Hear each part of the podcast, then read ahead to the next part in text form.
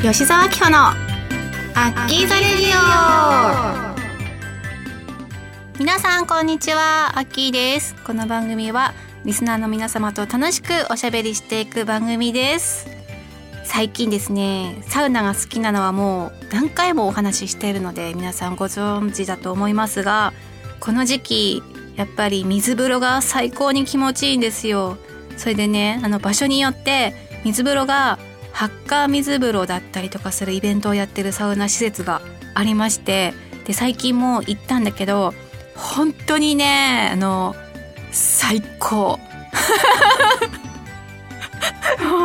気持ちよさを表現する上でそれ以外の言葉ないのかって思っちゃうと思うんですけども本当に最高すぎるこの夏の暑い時期に暑いサウナに入って汗をたっぷりかいた後に入る水風呂がですね発火だともうスースー気持ちいい爽快なんですよ。その爽快なのを味わってその後にこう全身パチパチパチパチ細胞が生き返ったみたいな感じのあの整いを味わうことができるともうその日は何ですかねもうどうどうにでもなれみたいな。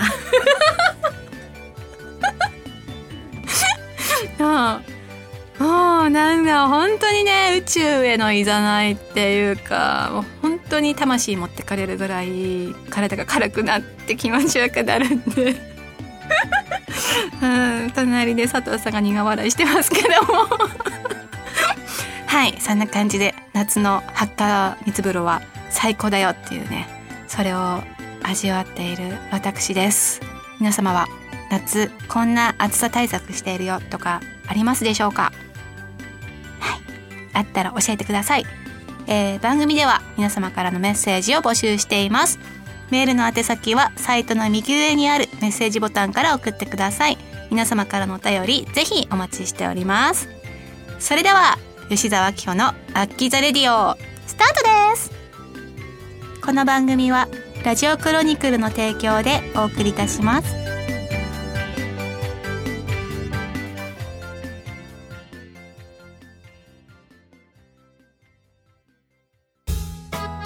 メールルーム。このコーナーでは皆様からのメールをご紹介していきます。今回もメールルームのテーマを募集しませんでしたのでちょっとランダムにですね楽しそうなメールをご紹介できたらいいなと思っております。それでは最初のラジオネームカムリンさん、えー、こんにちは。あるいはこんばんはアッキーさん。このメールを読まれている時は初中お見舞い？または残暑お見舞い？申し上げます。といったところでしょうか。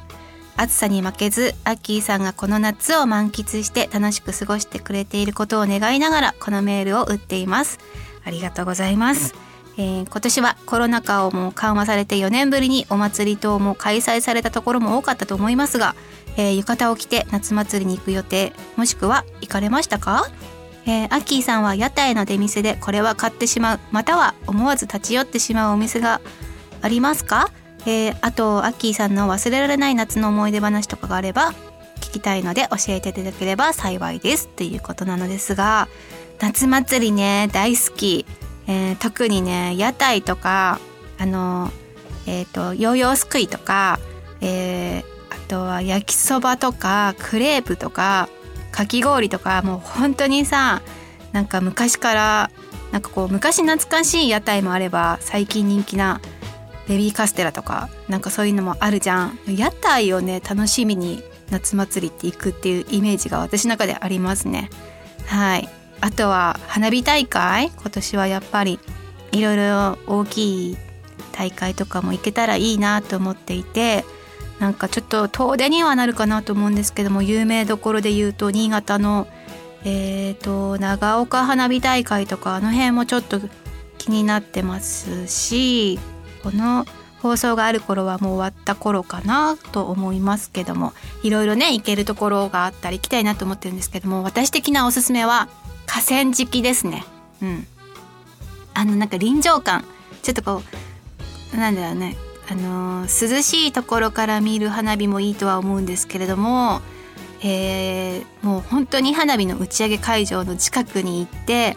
えー、ちょっと原っぱとかなんかそういう河川敷の、えー、斜めになっているようなところにシートを敷いて、まあ、椅子でもいいんだけどね。そこでもう間近に花火を見るっていうのが私的にはこうダイナミックさを味わえるのが味わえるので大好きです。はい。今年もいろいろ行きたいなと思います。じゃあ続きましてラジオネームぐっちゃんさん。こんにちはアッキー。えーと、夏から秋にかけて旅行したいところが国内海外とたくさんあると思いますがアッキーが、えー、いつも旅行先を決める中でこれだけは絶対条件とか譲ることができない条件などはあるでしょうか、えー、逆にこんな条件だと行きたい旅行先でも無理とか行きたくなくなるなとかあれば教えてくださいということなんですけれどもえっとねそうだよね。夏から秋にかけていろいろ旅行行きたいなっていうところも増えてくると思うんだけどこれもね前話したと思うんだけど秋に行ってみたいところがえっと富山県かな？の下の廊下っていう絶景が見える場所です。ただそこに行くまでには一泊キャンプしなきゃいけないんですね。ちょっと距離があるのかな。はい。なのでキャンプグッズを背負って1人分が泊まれるようなテントみたいな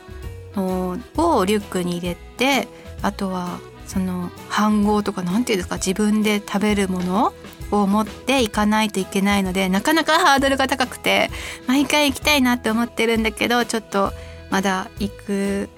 計画は立てられずにいるのですがそこに気になっているのでぜひですね皆様にもどんなところなんだろうと思って興味を持ってほしいので YouTube とかに映像がたくさん流れてるので見てみてください。めちゃくちゃ綺麗なところです。はい。あとはうん譲ることができない条件とかなんかそういうのはですね寝るところが綺麗か水回りが綺麗かとかなんかそういうその宿泊施設が綺麗じゃないと嫌だなって思うから海外とかもさいろいろホテルのレベルあるじゃん。星3つとかのホテルに泊まってもあのシャワーがさ備え付けのあのボンって壁にシャワーヘッドだけボンってついてるやつだったりとかしてそういうのを経験してるからあの海外のホテル事情って本当にね行ってみないと分かんないなっていうところがあったりとかするし本当に旅旅慣れてる旅行会社に勤めてる人の知り合いとかなんかそういう人にここいいよとかって紹介されないと結構ね当たり外れがあったりするなって思うのでその辺の水回りの充実具合っていうのは私的には必要だなと思いますあとはもう行きたいところに行けばいいと思ってるので そんな感じですえっ、ー、と、続きましては、ラジオネーム、すみさん。えー、こんにちは、アッキー、そしてスタッフの皆様。いつも楽しみに拝聴させてもらっています。特に公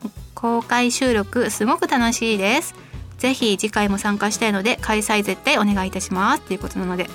はい、次回もですね、楽しい公開収録ができるように、私もいろいろお話を、あの、用意して待っていようかなと思います。ありがとうございます。えー、さて今回は特別なお題がないなしということで梨のな話聞きたいな よくわかんない自分は梨好きですラフランス最高秋はいちごメロンが大好物だったようなマンゴーやスイカも思い出とかこだわりとかマイブーム履歴とか聞きたいなということではい。フルーツにまつわる世界三大果実とか知りたいということなので今回はちょっとですねあの私がお気に入りのブドウがあります。もちろんあのいちごメロンラフランスとかマンゴーとかねその辺も大好きなんで桃もね大好きだし梨も美味しいしもうフルーツは全般大好きなんですけどもブドウちょっと今回はご紹介したいなと思いますがあの茨城のの農園さんが作っている日立清流っていうちょっとマスカットよりも大粒な歯ごたえが結構ある系のあのブドウがあるんですけどももう巨峰とかさいろいろブドウの種類もたくさん最近多いしブランドもいろいろできてるし品種改良とかもされてるからいろんな美味しいブドウがさ各地で取れるなとは思うんだけどこれまで食べてきたブドウの中で私はもう本当に一番好きっていうぐらいこの品種大好きです。なんかちょっと甘いんだけど甘すぎなくてただただ本当に粒が大きくてこう張り感が結構あるんですよね一粒の。だからもう本当にこう丁寧に丁寧に手をかけられて作られてるんだなって思うしブドウのことを宝石ってあの形容したりとかすると思うんだけど本当にね美しい宝石の集合体だなって思うほどちょっと見た目にも豪華な感じのフルーツなので贈り物とかあの両親とかにも食べさせたいなって思ってるんだけど時期がねただただ決まってるんですよ。だからこの日立清流を食べたいなと思ったらこの作ってる農園さんに直接連絡して注文しないと食べれないのでそういうなんかレア感とかもいいなと思っていて今年も両親にプレゼントできたらいいなと思っています。はい。以上。メールルームのコーナーでした。今回もたくさんのメールルームのお便りありがとうございます。ちょっと今回はですねあのメールルームのテーマを考えてまた次回でご紹介したいなと思い思いますので ちょっとあれ編集してもらっていいですか？何喋ってるいいのか分かんなくなってきた。なちょっとあの水は飲んで落ち着きます？はい OK です。じゃあ OK じゃないですよね。こここまで含めていいわえ？嘘でしょ？ですそそれはやめましょう佐藤さん。さすがになんか。じゃあ、まあ、うまい具合に編集して。本当ですか？うまい具合切ってくれます？やり直しますよ。最後。に取り直し。まあいっか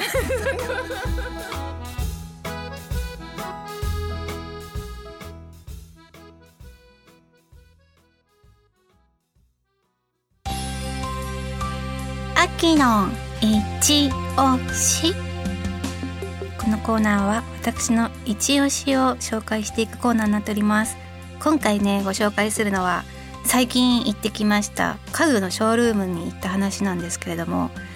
あのずっとねソファーを買いたいなって思ってて。でも私の今使ってるやつはもう10年ぐらい使ってるんですけどもそろそろ新しいのを買ってもいいでしょうと思って今まではあと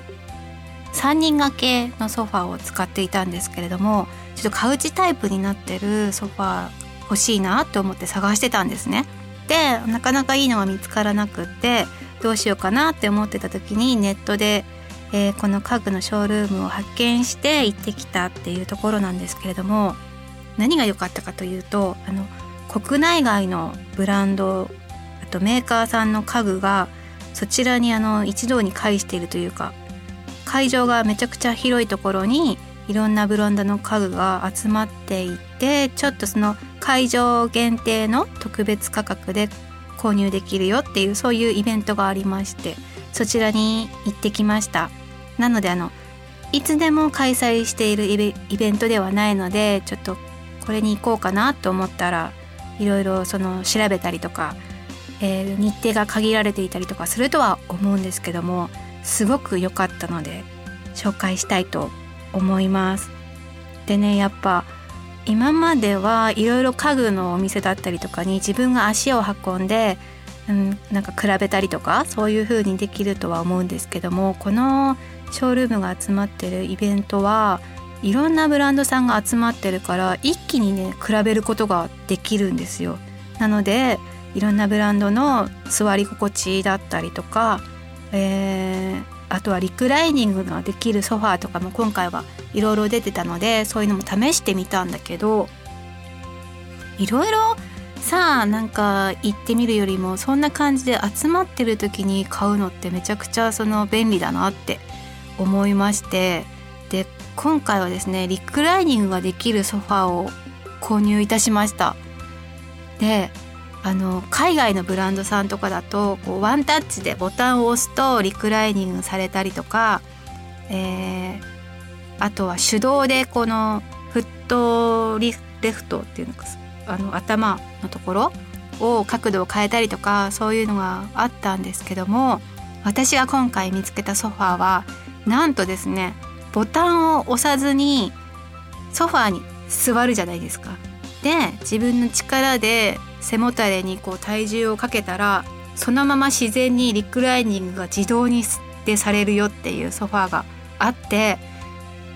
なんか今までいろんなソファー見てきたけど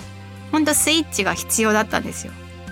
でもそのソファーはスイッチがなく自分の力でねこう持たれたら普通になんか体にフィットした状態であのー、頭もねフィット感がすごいあってそのまま横に、ね、なれるので角度の調整とかも微妙な調整ってあるじゃんこの辺がいいんだけど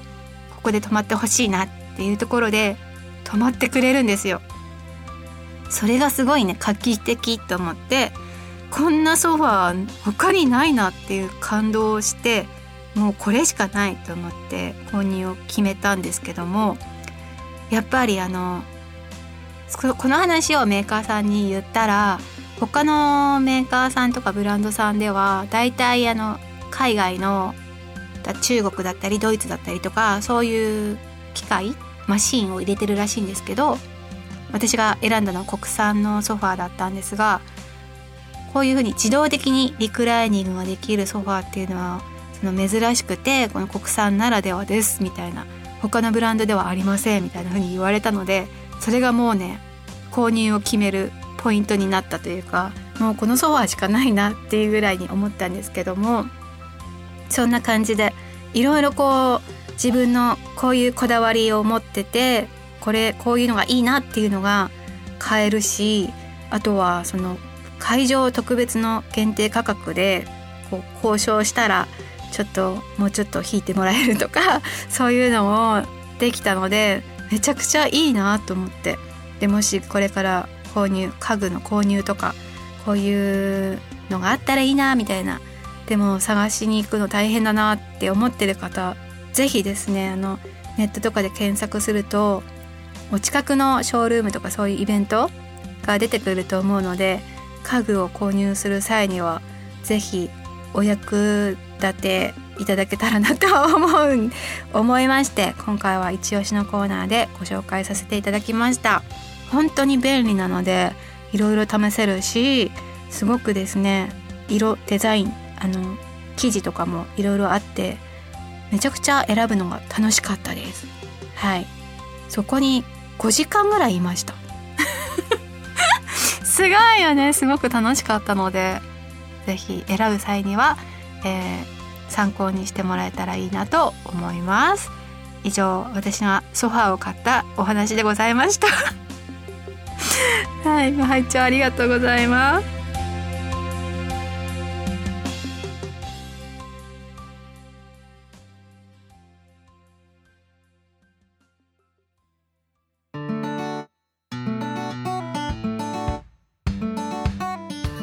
吉沢明のアッキザレディオ。そろそろエンディングの時間です。私ねこの秋にこの秋じゃないまだ暑い夏なんですけれども。ハマってるお酒がありまして何かというとあの IPA っていうさえっ、ー、とホップを大量に使用して作られてるビールあるじゃないですか。ちょっとおしゃれなパッケージになってたりとかしてちょっと普通のビールより味が濃いのかなっていう感じがするんですけどもあのビールにはまっていろいろパッケージも可愛いしっていうのでパッケージがしてるっていうのもあるんだけどあれはねなんかそのちょっとフルーティーな香りがするものもあったりとかちょっと普通のビールとは違うなんかおしゃれ感もあるのでなんか飲んでて気分が良かったりとかして結構あの夕方ちょっと涼しくなってからとかとお酒のおつまみなんかを用意しながら飲んだりとかしてます。ただただもう本当に相変わらずお酒には弱いのでちょっと飲んだだけで顔真っ赤っかになっちゃうから困ってるんですけどもお酒は好きなのでついつい飲んでしまっております。はい、えー、そんな感じなんですけどもちょっとね秋も近いということで次回のメールルームのテーマ募集、えー、こんなものを用意しました。まずは実りの秋ということでフルーツの話をねさっきさせてもらったんですけどもあなたの好きなフルーツは何ですか？っていうことではい、えー、教えてほしいなと思います。そして、えー、最近感動したこといろいろねあると思うんですけれどもいろんなジャンルジャンルは問いませんので感動したエピソードがあれば何か教えてほしいなと思います。